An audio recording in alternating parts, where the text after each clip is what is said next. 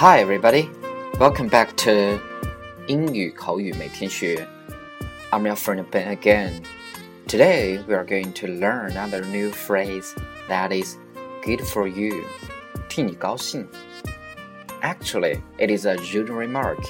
When you say this, what you mean is you don't care about what others are saying to you. It means I don't give a fuck.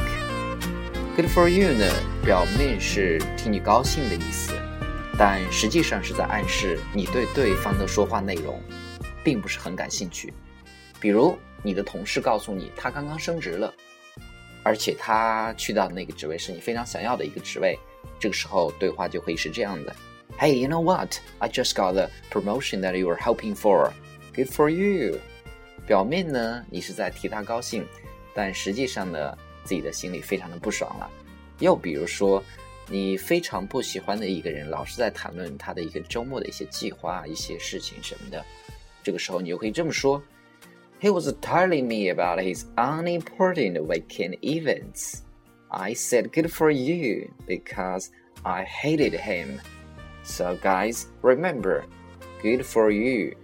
So pay attention to this word when you are gonna use it next time. That's it for today. Thank you very much. See you next time.